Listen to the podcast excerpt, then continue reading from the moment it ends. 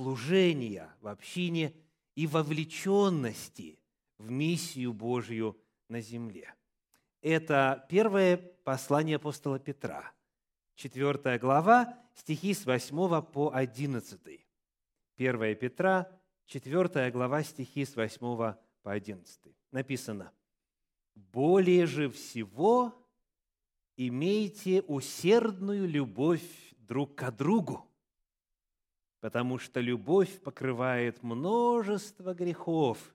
Будьте страннолюбивы друг к другу, без ропота. Служите друг другу, каждый тем даром, какой получил, как добрые домостроители много различной благодати Божьей. Говорит ли кто? Говори, как слава Божьей. Служит ли кто? Служи по силе, какую дает Бог, дабы во всем прославлялся Бог через Иисуса Христа, которому слава и держава во веки веков. Аминь. Вот такой отрывок. В нем содержится все, что нужно знать в качестве оснований для успешного служения любой отдельно взятой общины. Здесь говорится и о дарах, и о служении, и о вовлеченности, и об атмосфере служения, и о фундаменте для служения, и о цели служения. Все главные Божьи истины, которые необходимо знать отдельно взятому человеку Божию, здесь открыты касательно темы служения в церкви. Потому, дорогие, а, слушая, открывая отрывочки, читая, анализируя, умоляю вас, примеряйте истину Божью на себя. То есть это я сейчас не в общем буду говорить о том, что правильно и как надо, а речь идет о каждом из вас в отдельности и о тех, кто в церкви служит каждый день и по несколько часов в день, и о тех, кто только раз в неделю, кто-то раз в месяц, а есть те, кто считает, что добровольные пожертвования – это и есть та форма служения, в которой вы принимаете участие, и хватит с меня. Слушайте Слово Божье. И если вы будете его отождествлять именно как Слово Божье, а не, скажем, мое мнение, то прошу вас, принимайте это как лично Божью прямую речь, обращенную к вам. Потому что по-другому никак. Слово Божье дано, это все записано для того, чтобы каждый из нас был в состоянии себя периодически оценивать, анализировать себя, свою жизнь, свое служение и при необходимости вносить требуемые коррекции. Если Господь в чем-то вас обличит, призываю, откликайтесь на голос Духа. Откликайтесь для того, чтобы и Господу доставить радость, и Его делу на земле помочь, и обрести благословение, поскольку все, кто служит, все, кто себя посвящает Господу, они убедительно свидетельствуют о том, что Господь их благословляет. И возвращает инвестицию времени и сил. Итак, служение в церкви. Моя проповедь сегодня называется «Домостроители благодати». Домостроители благодати. Вот так вот мы с вами названы. Что это такое и как это реализуется? Приглашаю снова показать на экране восьмой стих 4 главы первого послания апостола Петра. 1 Петра 4, 8. Скажите, с чего начинается разговор о служении в церкви? С какого призыва? С какой темы? Какой вопрос обсуждается в самом-самом начале? Вопрос любви. Давайте прочитаем еще раз. Более же всего, более же всего, наипаче, по-английски нижняя строчка, above all, превыше всего, То есть вот самое главное, что надо знать, готовясь к служению в церкви. Прежде всего, имейте усердную любовь друг к другу. Первое. Первое, что указано, первое, что обозначено, первое, что является непременным условием, которое нужно исполнить для служения, это любовь. И не просто идея любви, отвлеченная категория любви, а любовь в императиве. Это повеление. Так, прежде всего, имейте, имейте усердную любовь друг к другу.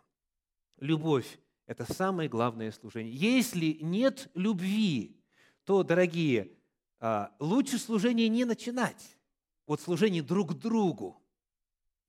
Встречали ли вы людей, которые служат очень много, которые в церкви занимаются и этим, и другим, и пятым, и десятым, а людей, тех, кому они предположительно призваны служить, людей не любят. Встречали таких людей? И вроде бы не избрать его на служение нельзя, потому что много делает. А вот в его э, компании присутствовать, находиться не хочется. Или вот эта сестра, ну, настолько посвященная, но столь же фанатичная. Нету любви, нету любви к людям, к тем, кому предполагается, ты хочешь служить, служение не состоится. Это будет мука и для тебя, и для тех, кому ты пытаешься служить. Любовь – это первое, первое, что нужно проверить, анализируя свое сердце. И еще страшнее и еще труднее то, что мы с вами жили в стране, где очень распространена фраза «сердцу», как дальше? «Не прикажешь». Видите, вы наизусть знаете, да? «Сердцу не прикажешь». Ну как это я могу его любить, если в моем сердце к нему любви нет. Сердцу не прикажешь. То есть, иными словами, вообще сама идея о том, что может быть императив, что может быть повеление любить, она не вписывается в категории мышления большинства людей. Потому что если любишь, то автоматически, а если не любишь, то и не полюбишь, ибо сердцу не прикажешь. Не помните ли вы, в какой книге Священного Писания этот тезис записан? «Сердцу не прикажешь». Такого нету, спасибо. И не будет, потому что Библия уже закончена. Она уже записана. Все, там такого нету. Согласно Библии, как раз-таки прикажешь. Потому что любить и даже врагов, которых явно не любится, расположенности к которым явно нету, Библия призывает постоянно, не правда ли? Любить – это повеление, любить – это призыв, это императив. А это означает, что, услышав этот призыв, человек Божий что говорит? Yes, Lord. Да, да Господи. То есть, люби ближнего своего. И человек отвечает, Божий человек, Божий раб говорит, да, Господи, буду любить. То есть это, как должно быть очевидно уже сейчас, на данном этапе проповеди, это не вопрос чувств, это не вопрос отношений, это не вопрос взаимоотношений, это не вопрос того, нравится человек или не нравится. Вы можете догадаться наверняка, что в оригинале используется древнегреческое слово глагол агапао, существительное агапе – вот об этой любви идет речь. И для тех, кто подзабыл, из аналитического лексикона Фрайберга читаю два определения. Что такое агапау, любить? Что такое агапе, любовь, о которой идет речь здесь? Это дефиниция – любовь, основанная на оценке и выборе. Это вопрос воли и действия. Это не вопрос чувств, это не вопрос пристрастий. Это не вопрос эмоций. Эта любовь, она основана на выборе. То есть я принимаю решение любить. Это вопрос воли. Это исходит из ума. Это исходит из высших способностей человеческого естества. Далее, агапы, любовь – это отношение, являющееся результатом выбора. И еще одно интересное слово в качестве перевода – агапы – это посвящение. Представляете? Это посвящение. Человек принимает решение, потому что он понимает, что Всевышний к этому зовет. Это воля Божья. Хочется, не хочется, этот вопрос здесь не ставится. Ты понимаешь, что надо. Ты понимаешь, что это Божья воля. И ты понимаешь, что если Господь тебя к этому зовет, значит, у Него есть на это все необходимые основания. Согласны? Любить – это вопрос повиновения. Это не вопрос взаимоотношений или пристрастия. Более того, Священное Писание говорит, более же всего имейте, и дальше какое слово? Усердную любовь. А вот усердие, как бы вы определили, что это такое? И когда оно требуется? Усердие – это старание, это прилагание усилий. Согласны? Усердие – это, так сказать, вопреки лени, вопреки не хочу, вопреки не нравится. То есть не просто имейте любовь, но имейте усердную любовь, вот эту терпеливую любовь, любовь, которая себя посвятила и потому любит. Это прилежание, дорогие, это труд. И если мы снова посмотрим на восьмой стих, на конец его, как эта любовь проявляется в частности, что написано? Любовь покрывает множество грехов. Скажите, кому из вас легко прощать согрешения против вас? Вот, допустим, человек вас оскорбил, сказал вам гадость в лицо. Кому из вас хочется его в этот момент обнять, обнять, поцеловать, сказать, ух, ты мне такую радость доставил, да? Всю неделю ждал, пока меня благословят таким образом, так? Это было бы противоестественно это бы свидетельствовало о том, что у человека что-то не в порядке. Потому что если оскорбляют, то больно. Если согрешают в э, отношении тебя, это неприятно. И это здоровая реакция, это адекватная реакция. Но что следует дальше за этим, что человек после этого говорит и что делает, вот это вопрос выбора это вопрос любви. Человек принимает решение прощать, покрывать эти грехи в свой адрес. Человек принимает решение не обращать внимания. Человек принимает решение все-таки любить, несмотря на это, на этот грех, совершенный в адрес того, кто любит. Потому любовь покрывает множество грехов. И снова понятно, что это выбор. Потому что прощать обычно нелегко. Обычно нелегко. В совместной деятельности, а именно об этом мы говорим, да, служите друг другу.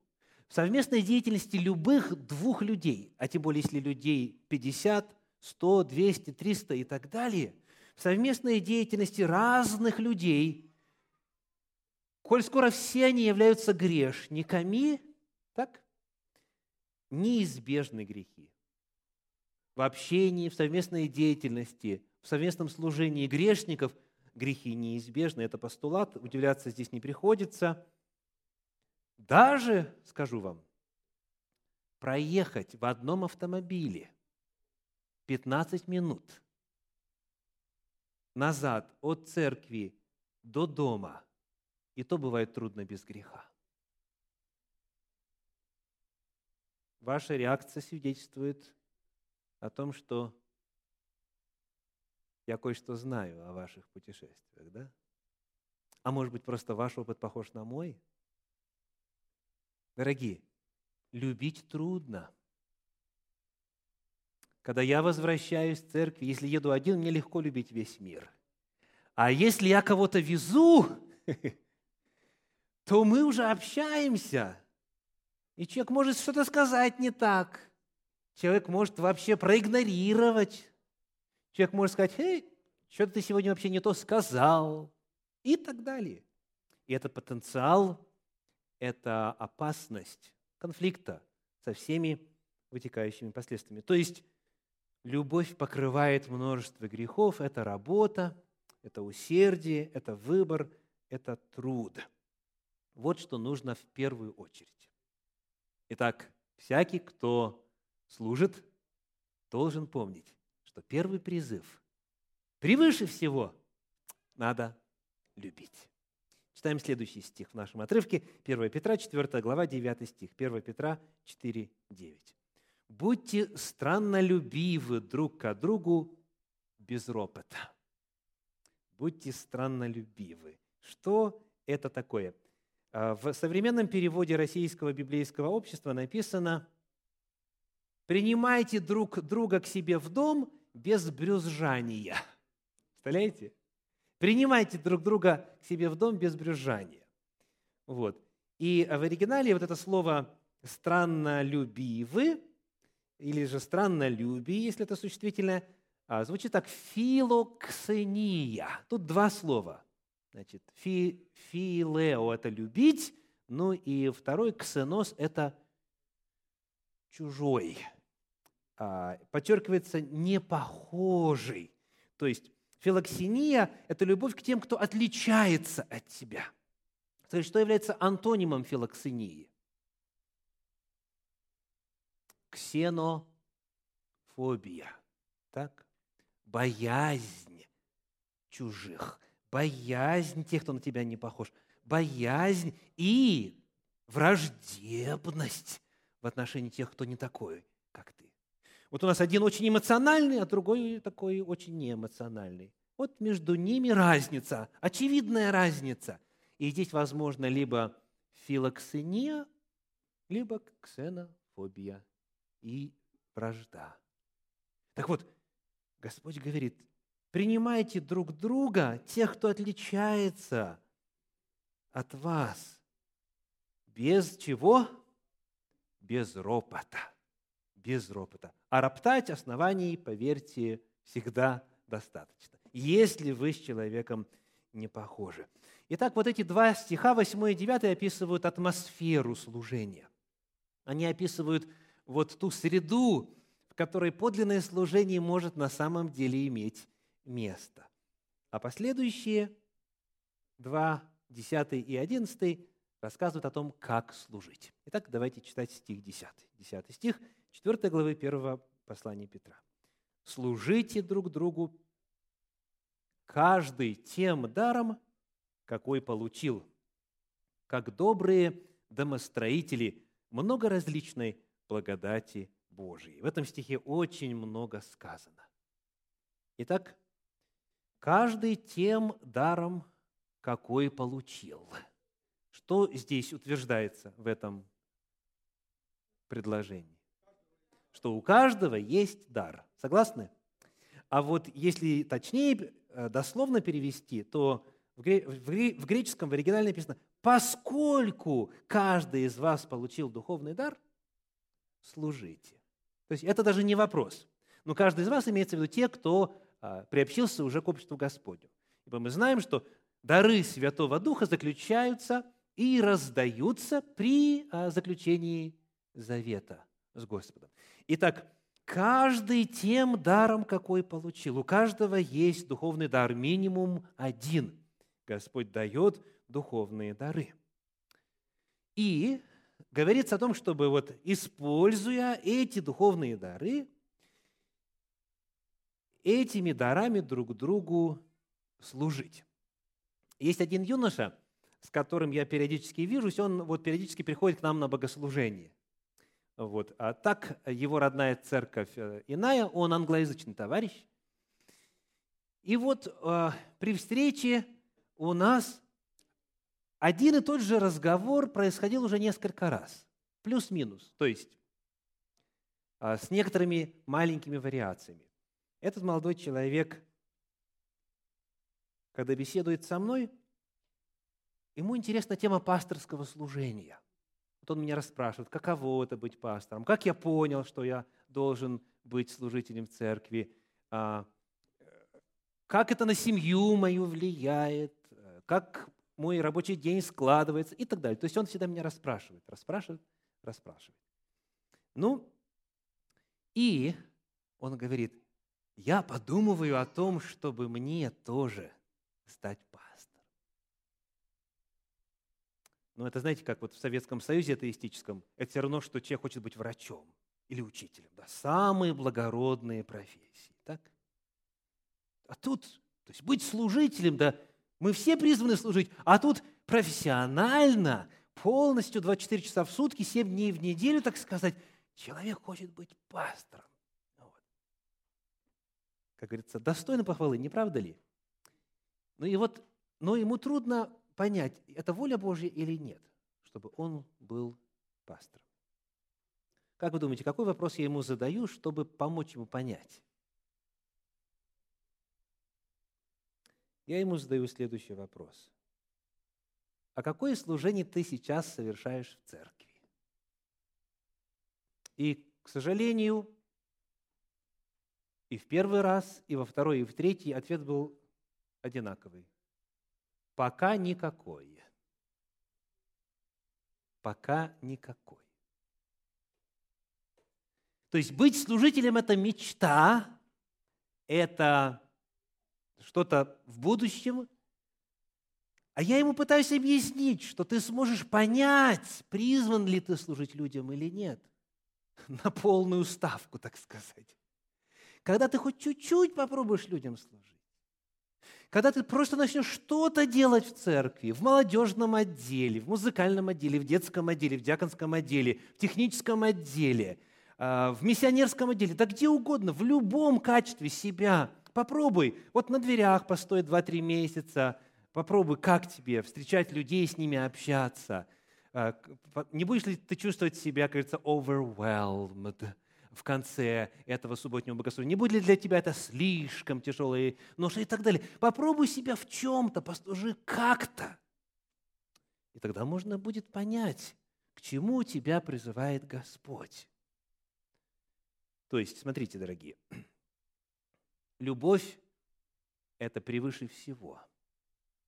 А теперь, когда мы задаем вопрос о том, как служить, какова природа служения, то Господь говорит, служите. И точка. А давайте восклицательный знак поставим. Да, служите. Восклицательный знак. И второй, и третий. Служи, потому что у тебя хотя бы один дар есть. И если избирательная комиссия пока не разглядела этот дар, ты начни делать то, что ты можешь делать. Начни служить там, куда тебя приглашают служить. И во время служения окружающим станет очевидно, что, возможно, ты и на большее призван, или на иное призван. Но если не служить, если приходить как слушатель или как а, посетитель на богослужение, если ни в чем не участвовать, то, естественно, о каком-то служении – и о том, чтобы тем более служить с использованием своего духовного дара, говорить не приходится. Итак, тезис очень важный. У каждого из нас есть духовный дар. Аминь. У каждого из нас есть минимум один духовный дар. Но чтобы его распознать, и не больше, чтобы его взращивать, и чтобы Господь прибавлял и другие дары, необходимо служить. Служите друг другу, каждый. Нет какого-то исключения, нет абсолютно клира и мира священников и народа, служителей и так называемых рядовых членов. В Церкви Божьей нет такого разделения. Служите каждый, каждый. И дальше сказано, как добрые домостроители многоразличной благодати Божией. Что такое домостроитель? Когда вы слышите а, слово домостроитель, кто у вас э, в голове, воображении появляется? Какой образ? Дома строители. Вот есть у нас те, кто это умеет делать, так? А причем здесь служение в церкви? Вот как это слово звучит в оригинале – ойкономос. Ойкономос. Услышали, да? Конечно. А, экономист, экономика, эконом и так далее. Дословно менеджер, управитель, администратор, распорядитель. То есть Господь говорит через Петра, как добрые, как добрые, добрые управители, распорядители многоразличной благодати Божьей. Здесь открывается, дорогие, удивительная картина. Оказывается, всякий, кто служит, а служить призваны все, они находятся в каком пространстве? Или в пространстве чего, уточню? В пространстве Божьей. Ну, смотрите на текст. Спасибо. Они находятся в пространстве Божьей благодати. Тот, кто служит друг другу, он является управителем, распорядителем Божьей благодати. Он в пространстве, в формате Божьей благодати осуществляет свою деятельность. Служение в церкви – это постоянный контакт с Божьей благодатью. Это дело Божьей благодати. Скажите, что происходит с человеком, который шесть дней, пять дней в неделю на своем рабочем месте продает э, парфюмерию? Что происходит с человеком, который продает парфюмерию? Стоит ему где-нибудь э, появиться, сразу же, если он с работы идет, так он с работы идет, вы сразу же будете знать, где он побывал. Потому что он, он весь день попшикает, даст понюхать, потом кофе бинз вам даст понюхать, да, кофейные зерна и так далее. Он, он весь день этим занимается. Чем? Ароматами, ароматами, духами и прочее. И вот, естественно, живя в этой среде, находясь в этой среде, он пропитывается этой средой. Пропитываешься тем, с чем работаешь а, а есть также и а, другие специальности, да? Есть и другие специальности. И тоже стоит человеку появиться, и тоже можно узнать. Я думаю, моя иллюстрация проста. Так? Те, кто служит, они есть управители Божьей благодати. Служение является способом стяжать Божью благодать, способом ее явить, способом ее приумножить, способом дать людям ее вкусить и почувствовать. Потому что, как написано у Иоанна в послании, Бога не видел никто никогда. А вот если мы друг друга любим, то этим мы Бога являем. Есть множество людей на земле, которые Бога никогда не видели и, к сожалению, никогда не увидят, потому что они не встречали в человеке, в мужчине или женщине любовь Божью. И им отвлеченная категория очень трудно дается. Но если любишь, если служишь, то ты являешь Божью благодать. Ты, представляете, титул я менеджер Божьей благодати. Это, это какая привилегия, это какое огромное преимущество нам на земле быть, повторюсь, распорядителями, распорядителями Божьей благодати, потому что служа мы Бога являем людям. Вот эта природа служения, как оно замыслено в Священном Писании. Итак, хотите Божьей благодати? Служите друг другу. Вы вкусите эту благодать Божью для себя больше, и вы дадите возможность тем, кому вы служите, ее вкусить также. Еще одна очень важная мысль в этом отрывочке. Десятый стих. «Служите друг другу, каждый тем даром, какой получил, как добрые управители многоразличной благодати Божьей. Слово «многоразличной» также очень важно не пропустить. Потому что в служении друг другу есть очень много разных форм, есть очень много разных видов служения. Если вы видели список требуемых служителей для Центра Духовного Просвещения на следующий год. Там мелким шрифтом на весь стандартный лист. Только лишь перечень. Без описания, только лишь перечень. Божью благодать можно являть друг другу по-разному. Например, «Пищись о столах». Есть такое служение? Есть. Книга Деяний апостолов. Вот так и сказано. «Пищись о столах». Ну, язык старый. То есть заботиться о столах, накрывать на стол, убирать со стола, помогать, вот когда народ Божий трапезничает. Это служение. И оно так и называется – диакония. Это именно служение, служение Божьей благодати. А как насчет того, чтобы фотографировать мероприятия церкви?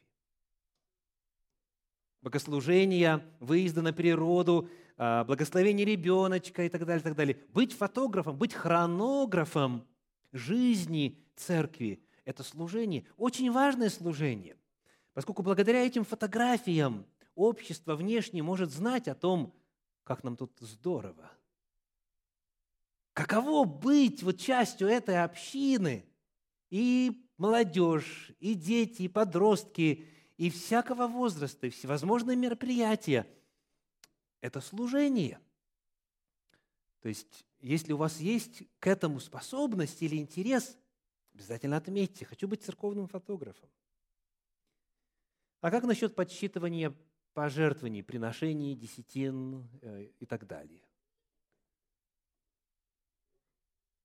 Это тоже, дорогие, есть работа Божьей благодати. Потому что служение чрезвычайно важно. Все в Церкви Божьей должно быть учтено, все должно быть зафиксировано. Для того, чтобы была возможность проверить, как эти средства используются и так далее. Те, кто считает пожертвования, они являются, запомните это, вы являетесь администраторами Божьей благодати. Да? А что можно сказать в отношении тех, кто сидит за камерой? Ну, во-первых, вот у нас один сегодня брат стоит за камерой, да? Вот. А в принципе, вот а эти двое а, сидят, так? Оказывается, сидеть за камерой означает быть управителем Божьей благодати – Потому что это польза не только для нас, для тех, кто нас сейчас смотрит, для тех, кто потом запись будет смотреть. И Господь продолжает использовать уже произнесенное слово для наставления и спасения многих других людей. И когда вы относитесь к этому, дорогие, как к служению, как к Божьей благодати, это не будет казаться нудным, это не будет казаться трудным, хотя, конечно, известная часть тела, она, безусловно, потом нуждается в массаже, я вам скажу. Но мы уже приняли решение, что мы им купим стулья помягче. Потому что когда отсидишь, то потом не уверен, вот сделаешь следующий шаг ровно или рухнешь. Держитесь, ребята. Мягкие стулья грядут скоро. Привозить нуждающихся на богослужении в церковь. Является ли это делом Божьей благодати? Безусловно. И, и в этом служении можно себя проявить. Это Божья благодать. Преподавать рукоделье в кружках. Учить, готовить пищу. Это служение, это дело Божьей благодати. И так далее. Какая у нас благодать? Что текст говорит? Много различное. К чему бы у вас ни был интерес, только дайте знать, избирательная комиссия обязательно благословит вас на это служение. Служите. В чем? Нет, если этого служения пока в том списке. Там есть такое важное слово «иное». В скобочках используйте обратную сторону. Целый чистый лист. Творчеству ограничений чинить не будем. И последний, 11 стих этого отрывка, 1 Петра, 4 глава, 11 стих говорит, «Говорит ли кто, говори как слова Божьи. Служит ли кто, служи по силе, какую дает Бог, дабы во всем прославлялся Бог через Иисуса Христа, которому слава и держава во веки веков. Аминь». несколько важных утверждений. Если говоришь, то говори, как Бог говорит. Этот тезис о чем? Чтобы твое служение, какое бы ни было служение, говоришь – говори, служишь – служи, но чтобы все это соответствовало воле Божьей.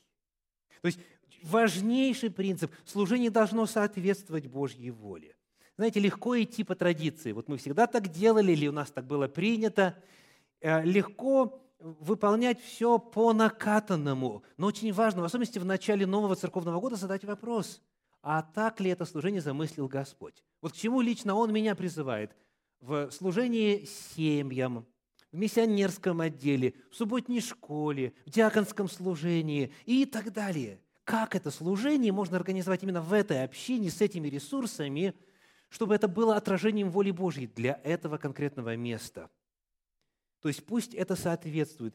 Если говоришь, то говори слова Божьи. Проверяйте. Следующий очень важный момент. Служит ли кто, служи по силе, какую дает Бог. Силу дает Бог. Силу дает Бог. Я иногда слышу следующую фразу. «Я так устаю на неделе на работе, что у меня нет сил служить в церкви. Кто-нибудь слышал такое? Кто-нибудь говорил такое? Я сейчас не буду оспаривать факт усталости на неделе. Вполне законное, так сказать, сетование. Да? да. Но если человек говорит, я так устаю на неделе, что я ни, ни в чем служить не буду в церкви, тогда какой следующий вопрос надо задать?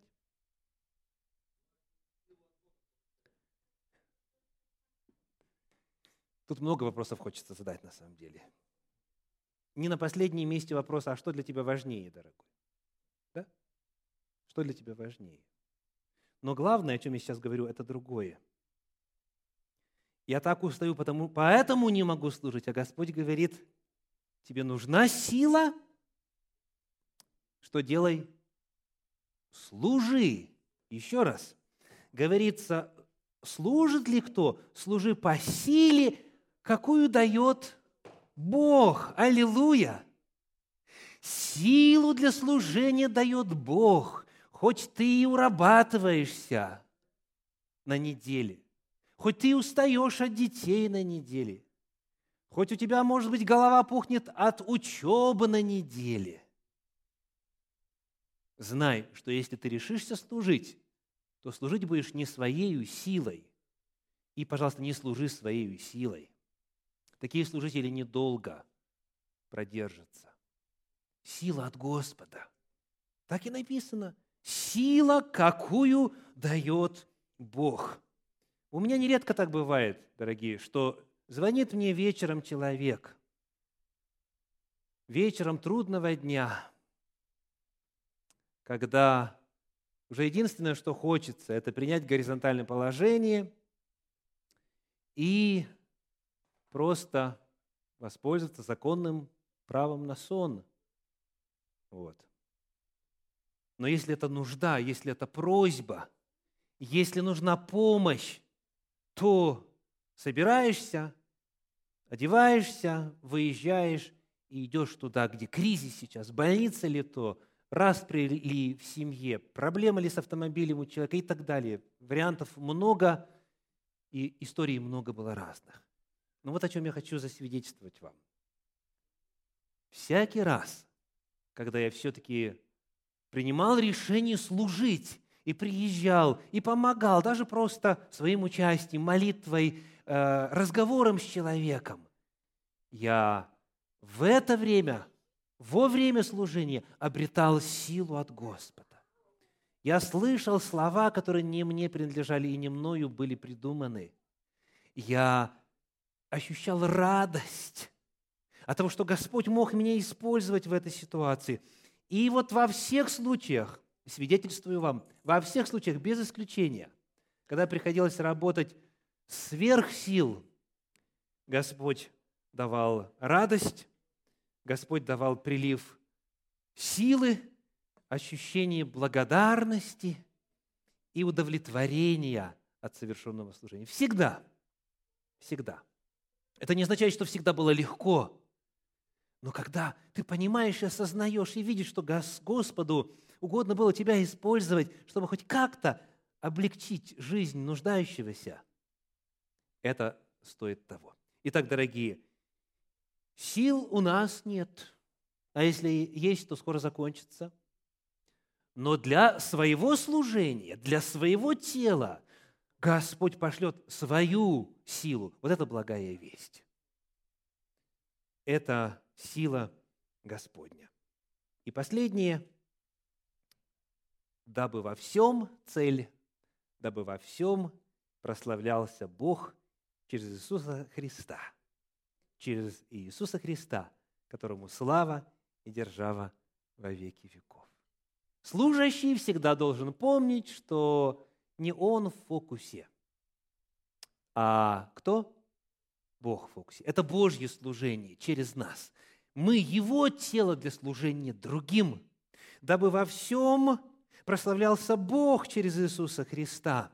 Я помню, как однажды после завершения одного крупного мероприятия, где представители разных общин собрались вместе на несколько дней, и наша церковь отвечала за организацию. Это означало и реклама, реклама видео, реклама печатная, реклама в интернете. Это означало просчитывание всех финансов, это означало организацию музыкального служения, детского служения, это означало организация питания, регистрации, талонов, размещения. Огромный, колоссальный труд был проделан. И вот когда Координационный совет общин русскоязычных общин Северо-Запада собрался вместе, чтобы подвести такие быстрые итоги совершившегося мероприятия на этой короткой встрече вот так вот случилось в тот раз, а это было не похоже на а, как обычные наши встречи, звучала только одна критика. Вот один обед был неудачный из восьми. Одна лекция прозвучала не так, как надо. Кто-то не смог поселиться в том домике, в котором хотел. Вот такие вот, знаете, такие вот, вот здесь, там, там, там. И ни слова благодарности, и ни слова признательности. У нас традиция, хотя бы по протоколу формально говорить, благодарим церковь такую-то, такую-то, что она посвятила. А тут и этого не было. И кто из вас в подобных ситуациях бывал, когда работаешь, работаешь, работаешь, работаешь, естественно, и, кстати, это Божья заповедь благодарить, вы знаете, да? Благодарить. То есть, но я сейчас не об этом говорю. Я не говорю о тех, кто не благодарит. Я говорю о том, когда не благодарят, каково с этим быть. И вы знаете, Господь помог мне в тот момент вспомнить следующий стих. 1 Коринфянам, 15 глава, 57 стих. 58. 1 Коринфянам 15, 57 написано, «Итак, братья мои возлюбленные, будьте тверды, непоколебимы, всегда преуспевайте в деле Господнем, зная, что труд ваш нечетен перед Господом». Вот это самое главное. Это самое главное. Признательность – это явление временное, непостоянное – и явление, скажу вам, в определенных культурах редкое. Но, ну и что с того? Слава для Господа. Ты понимаешь, что ты часть Его тела для служения нуждающимся, для служения людям вокруг. И вот осознание того, что Господь знает, Господь видит, Господь оценит, и Господь всегда тебя отблагодарит. Он обещал, а Он верен, зная, что труд ваш не тщетен пред Господом, вот это освобождает, знаете, от обид, от всевозможных затаенных, а, негативных переживаний и так далее. Ты служишь для Господа, для Его славы. Ты понимаешь, что ты к великому делу причастен – ты к вселенского масштаба делу причастен. Ты Божий представитель здесь, на земле. И это величайшая отрада. Твой труд не тщетен пред Господом. Итак, сегодня проповедь называлась домостроители благодати. Избирательная комиссия начала свою работу. Некоторые из вас еще не заполнили анкету. Возможно, заполнили ее неправильно.